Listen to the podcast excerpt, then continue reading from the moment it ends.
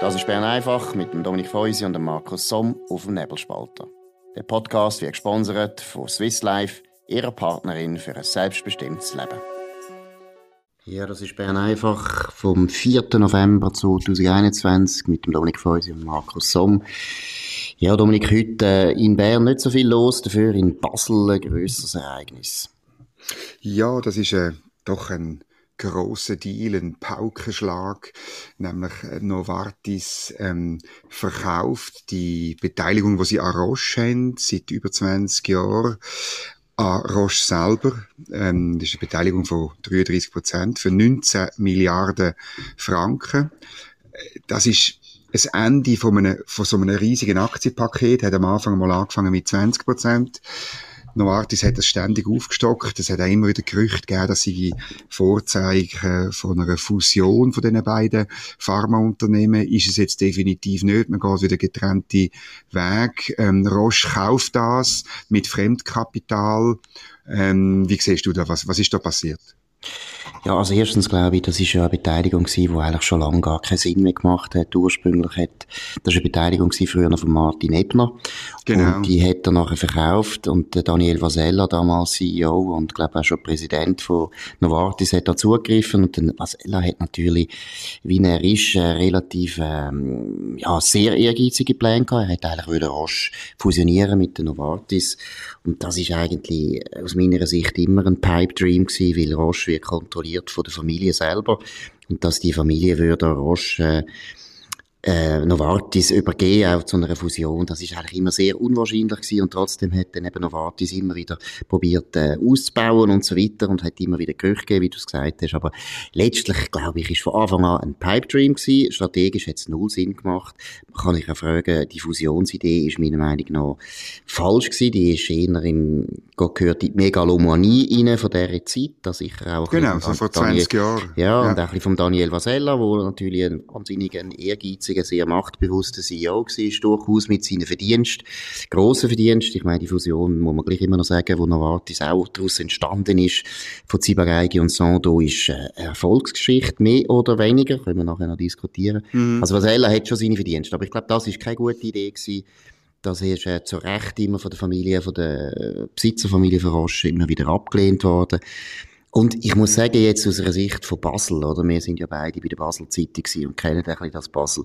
Es wäre für Basel eine Katastrophe gewesen, wenn da die zwei Firmen fusioniert hätten, dann wäre Basel nur noch eigentlich von einer einzigen Firma vollkommen abhängig gewesen. Es ist jetzt schon ungesund, oder? Es ist ja jetzt schon ein riesen, riesen, äh, ein Klumpenrisiko, wo mhm. die Stadt hat oder der Kanton. Und von dem her kann man nur froh sein, ich glaube, es ist erstens für Basel viel, viel besser. Es ist vor allem aber für die zwei Firmen viel besser, weil äh, getrennte Wege zu gehen ist sicher viel besser, die bessere Idee. Das glaube ich auch. Ein bisschen Sorgen macht mir äh, Novartis, ich gebe es offen zu. Ähm, vielleicht auch, eben, weil nicht eine Familie ähm, im, im, im Hintergrund steht, wo langfristige Ziele oder, oder langfristige Absichten hat, nämlich die, Firma zu haben, nachhaltig äh, weiter zu betreuen und zu haben und, und in Zukunft zu führen. Bei Novartis habe ich auch jetzt nicht nur wegen dem Deal, aber schon länger liest man immer wieder Geschichten, oder, dass das faktisch wie ein bisschen ein, ein, ein Investorenkonzern geworden ist. Jetzt haben es 19 Milliarden mehr. Man geht davon aus, man wird sich bis zwei Jahre Zeit lassen mit dem Geld, mit diesen 19 Milliarden, andere Firmen zu kaufen, wo eben Sachen entwickelt haben, Wirkstofftechnologien, wo man, und das muss man halt auch sagen, wo man selber bei Novartis nicht entwickelt hat, oder? Und ich glaube, dass das äh, langfristiges Risiko ist, wenn man einfach nur noch gute Entwicklungen einkauft, wenn das sozusagen die Unternehmensstrategie ist, statt dass man selber ähm, bei der, bei der, ich bin jetzt sehr böse, oder meine Novartis forscht immer noch, aber offensichtlich ähm, dominiert so eine Einkaufs-, so eine Hunter-Strategie und das finde ich für Basel und für den Standort und für die Schweiz ein bisschen problematisch. Oder du ich schwarz malen, ich weiß es nicht, aber ich ja. ja gut, ich weiß es auch nicht besser, gell? Ich meine, Schwarzmalen gehört dazu, dazu, dazu, wenn man eben Prognosen stellt. Ich sehe es auch nicht besser. Aber was ich würde sagen, ist, Hunter-Strategie ist vielleicht schon ein bisschen übertrieben. Hunter-Strategie ist ja sehr, äh, sehr äh, verdammtes Wort eigentlich. Da geht es um Swissair, wo wirklich Genau, ich habe es bewusst gewählt. Ja, ja, ist klar. Schrott Airlines eingekauft hat. Bis jetzt hat eigentlich noch Novartis nicht unbedingt Schrott eingekauft hat. Teilweise Sachen eingekauft, die sie nicht können brauchen. Ja, aber genau. Schrott ist nicht gerade, also das, das finde ich übertrieben. aber was auch, und was auch stimmt, ich meine, Roche hat natürlich genauso sehr viele Firmen eingekauft. Genentech ist die wichtigste Übernahme überhaupt sie hat Roche gerettet und das ist jetzt nicht, persönlich finde ich das nicht das Hauptproblem, aber es hat schon etwas. Ich meine, Novartis ist immer irgendwie, der Aktienkurs ist äh, nicht immer total so begeisternd, wie er sollte sein. Und was ja auch ein Problem ist. Vielleicht zu Roche, oder? Absolut. Und was auch ein Problem ist, Novartis ist einfach ein bisschen eine heimatlose Firma geworden. Es ist mhm. eine extrem stark von Expats dominierte Firma. Das ist bei Roche schon auch der Fall zum Teil, aber halt mit der Familie, wo halt doch sehr Wert legt auf die Verbindung mit Basel. Auch wenn es eine Familie ist, wo ich jetzt auch aus politischen Gründen ein bisschen meine Vorbehalte ja. habe. Die sind immer genau. sehr, sehr grün unterwegs gewesen. Und äh, wenn es dann aber um äh, Parallelimport geht, äh, dann sind sie dann gar nicht mehr so offen. Also äh, ist auch ein bisschen eine Heuchlerfamilie, muss man auch sagen. Aber sie haben also ihren Job immer gut gemacht als Besitzer und ich muss auch sagen, für Roche ist ja jetzt die Übernahme sehr gut. Das führt auch dazu, nämlich, dass die Familie, ich glaube, etwa 75 Prozent jetzt wieder hat von der Stimmrecht. Das ist natürlich, 68, ja. oder, also einfach sehr viel mehr als vorher. Vorher genau. haben sie nur noch 51 Prozent gehabt. Das war genau. das Risiko gewesen. Das ist jetzt viel besser. Das ist sicher gut. Und es ist einfach so, das ist schon eine interessante Einsicht. Familiengeführte Firmen sind einfach offensichtlich stabiler, langfristiger unterwegs. Also so eine, ja, Novartis ist ein bisschen eine zusammengeklebte Firma, die äh, nicht mehr die Seele hat wie früher die Vorgänger Sando und Ciba-Geigy, die doch sehr verankert sind in dem Basel, in der Region, auch in der Schweiz. Novartis ist ein bisschen ein Raumschiff geworden. Ja, das ist natürlich ein bisschen so. Und wir sind gespannt, eben, wirklich die grosse Frage ist für mich, was machen wir mit diesen 19 Milliarden? Oder weil ähm, viel Geld, das ist in der ganzen Wirtschaft so, vom kleinen Sanitärinstallateur bis eben zu Novartis, viel Geld in der Kasse ist auch immer eine Gefahr, dass man äh, das Falsche dann macht damit. Oder vor allem, wenn man es jetzt wirklich in der Kasse hat und sich nicht muss verschulden, oder wenn man, wenn man muss Fremdkapital aufnehmen dann bedeutet das ja immer, dass man es doppelt und dreifach anschaut, bevor man es macht.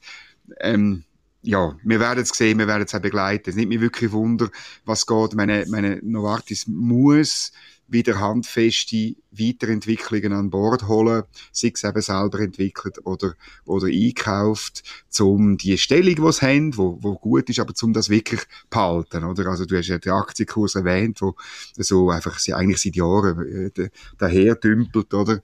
Und, und ähm, ich glaube, im Moment hat Roche schon dort ein bisschen äh, eine bessere Dynamik in der Firma drin.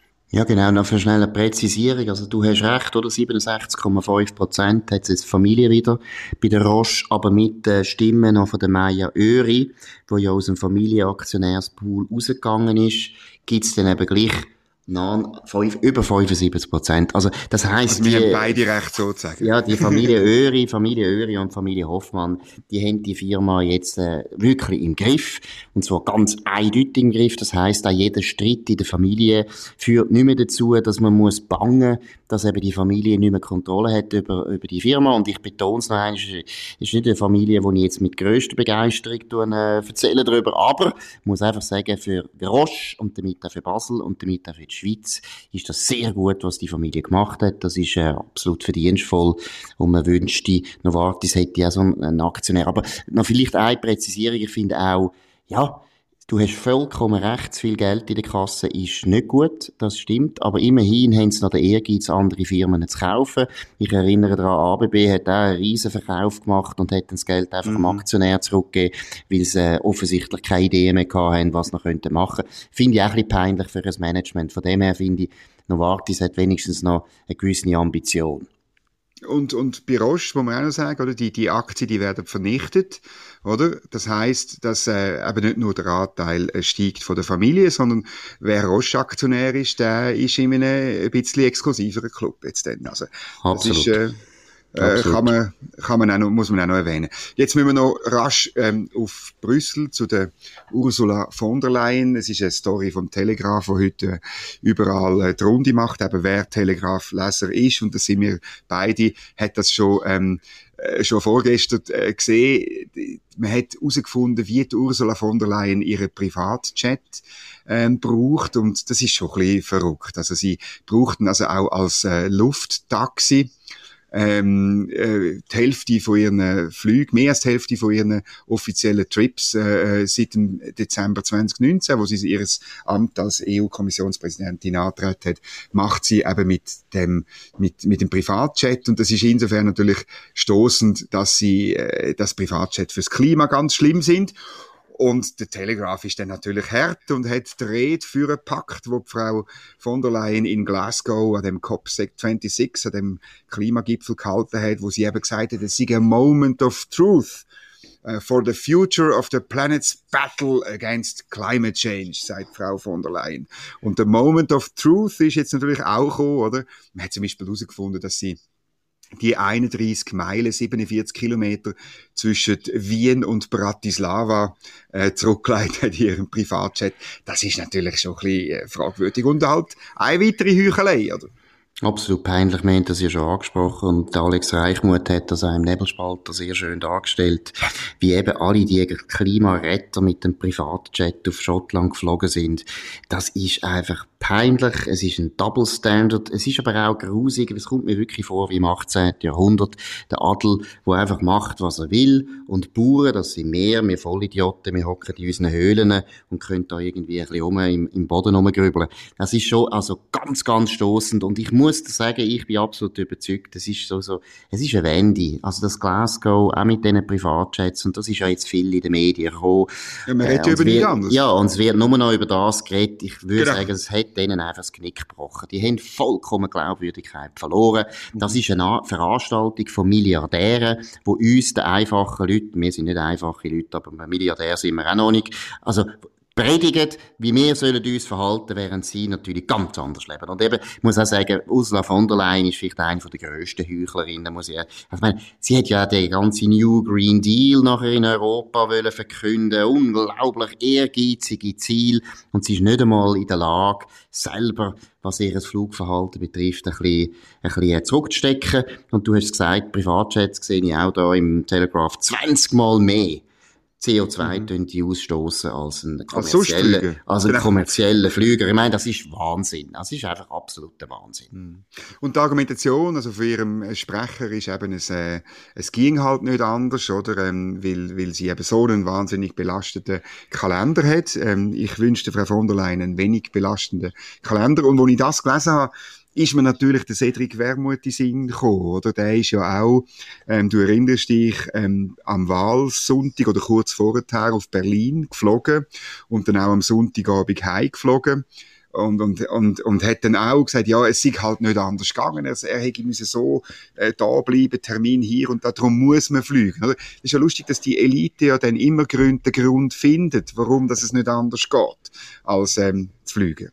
Gut, das ist natürlich eben genau der Grund, warum du und ich nicht mit dem Privatjet rumfliegen, weil wir gehören nicht zu der Elite. Das ist, oder? Die Elite, das ist eben der Punkt, die Elite hat zu tun.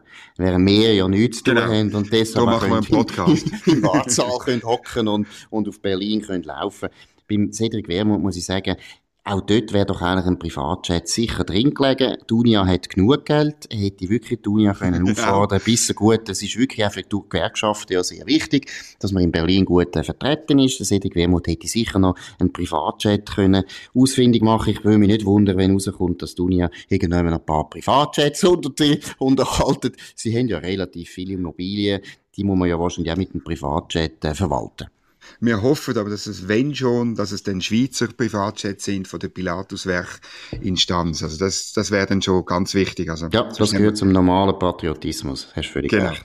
Jetzt äh, müssen wir noch, noch mal schnell in die USA gehen. Ähm, ein, zweites, äh, ein zweites Wahlresultat aus New Jersey, ein eigentlich noch demokratischerer Staat als Virginia, wo, wo die Republikaner gewonnen haben, wie wir in dem, in dem Podcast auch schon besprochen haben. Und jetzt haben die äh, Demokraten aber knapp gewonnen. Warum ist das so speziell interessant?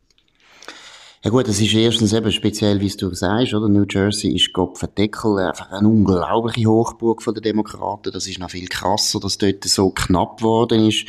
Und es ist natürlich auch das Gleiche wie in Virginia. Joe Biden hat unglaubliche Niederlagen innerhalb von kürzester Zeit jetzt schon bekommen.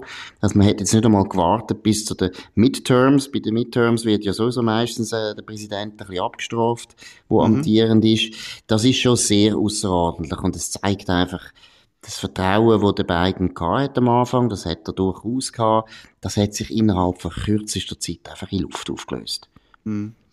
Interessant finde ich in beiden Fällen die Rolle von Donald Trump. Ähm, beide republikanischen Kandidaten haben sich nicht distanziert von Donald Trump, haben aber auch gleichzeitig ihm jetzt nicht die Rolle gegeben, also, dass, dass wirklich jetzt irgendwie der Trump in, in, in Virginia oder in New Jersey, New Jersey ähm, Kampagne gemacht hat. Also, es ist so wie eine, eine Suche, glaube ich, bei den Republikanern im Gang. Oder ich beziehe mich ehrlich gesagt auch auf, auf, auf äh, Opinion-Stück beim Wall Street Journal, wo das ein bisschen rausschafft. Ich weiß nicht, ob es Wunschdenken ist in, in der Redaktion, aber man, man probiert einen Weg zu finden, wie geht man mit dem Herrn Trump um, weil er ist immer noch mächtig, seine Leute sind immer noch da, seine Wählerbasis, und gleichzeitig will man nicht irgendwie sich zu fest identifizieren. Siehst du das auch so? Du kennst Amerika besser. Ja, ich glaube, das ist jetzt schon sehr stark eben, wie du sagst, das Wunschdenken vom Wall Street Journal. Okay. Das Wall Street Journal hat immer, meiner Meinung nach, eine sehr gute Linie gehabt, was Trump betrifft, äh, kritisch. Aber schwierige. Ja, schwierig, aber kritisch, oder? Durchaus kritisch, aber durchaus eben auch positiv, wenn es eben wirklich positiv war, im Inhaltlichen. Jetzt muss man wissen, in der Familie Murdoch, äh, haben sich die Verhältnisse auch ein bisschen verändert. Der Rupert Murdoch wird immer älter und die Kinder sehen sowieso anders. Die Kinder sind äh, zum grössten Teil linker als mhm. er, also deshalb das sind ja die Spannungen, genau, das ist, deshalb haben sie auch Spannungen in der, in der Zeitung. Aber ich glaube, das Wall Street Journal ist da wirklich ein bisschen von Wunschdecken geprägt, weil okay. Trump ist einfach wahnsinnig stark bei der republikanischen Basis. Und zwar wirklich bei der republikanischen Basis. Virginia ist eben ein bisschen ein Sonderfall. Virginia ist ein extrem urbanes Gebiet, mhm. ähnlich wie New Jersey. Dass man dort mit dem Trump nicht unbedingt kann gewinnen kann, das ist richtig. Aber sonst, ich meine, im Süden, im, im mittleren Westen, da ist der Trump so wichtig. Und auch vor, all, vor allem im Rust Belt, wo natürlich ganz wichtig wird, oder Michigan und Ohio und alle die Staaten eben, wo, wo ehemalige Industriegebiete sind, da ist der Trump unglaublich stark. Also ich bin nicht sicher, dass es stimmt, was Wall Street Journal sagt. Und eben Virginia ist dort eher ein bisschen ein Sonderfall. Ich glaube, Trump mhm. ist äh, immer noch da. Trump, das ist noch nicht ausgestanden und es besteht schon das Risiko, dass eben der Trump nicht einfach geht und dann wird die Partei gespalten. Es könnte sogar sein, dass dann der plötzlich als Third-Party-Kandidat kommt und dann werden die Demokraten wieder gewinnen. Also ist genau. alles, alles möglich. Aber das ist es trotzdem gewesen. Wir schauen weiter, wie es läuft, äh, in Bern, aber natürlich eben auch in Washington oder sieht das Überall. in Brüssel, vor allem in Brüssel natürlich schauen wir immer wieder, ja. wieder Flugbereitschaft. Ja, wir haben jetzt neue und neu haben wir einen Brüssel-Korrespondent, das können wir vielleicht noch sagen, der Peter Kleppe, einer von der spannendsten und interessantesten Kommentatoren von Brussels Reports, schreibt ab sofort einiges im Monat im Nebelspalter und natürlich, wenn etwas läuft, tun wir ihm sofort anrufen. Das ist wirklich ein Asset, wo ich nur mal auffordern kann, abonnieren den Nebelspalter, um können das Neueste und das Beste, wie er ist ist besser vernetzt als alle die ganzen bekannten Korrespondenten bei anderen Zeitungen. Absolut. Das ist wirklich einer der führenden Journalisten. Hast du völlig recht. Und äh, eben einen sehr guten Think Tank, den er geschaffen hat. In dem Sinn, das war Bernd Einfach von dem 4. November 2021. Danke für die Aufmerksamkeit. Könnt uns abonnieren auf nebelspalter.ch. Und wir wünschen einen schönen Abend bis morgen zur gleichen Zeit auf dem gleichen Kanal. Das war Bern einfach mit Dominik Feusi und dem Markus Somm auf dem Nebelspalter. Der Podcast wird gesponsert von Swiss Life, ihrer Partnerin für ein selbstbestimmtes Leben. Den Podcast könnt ihr auf nebelspalter.ch abladen und auf allen gängigen Plattformen wie Spotify oder Apple Podcast und so weiter.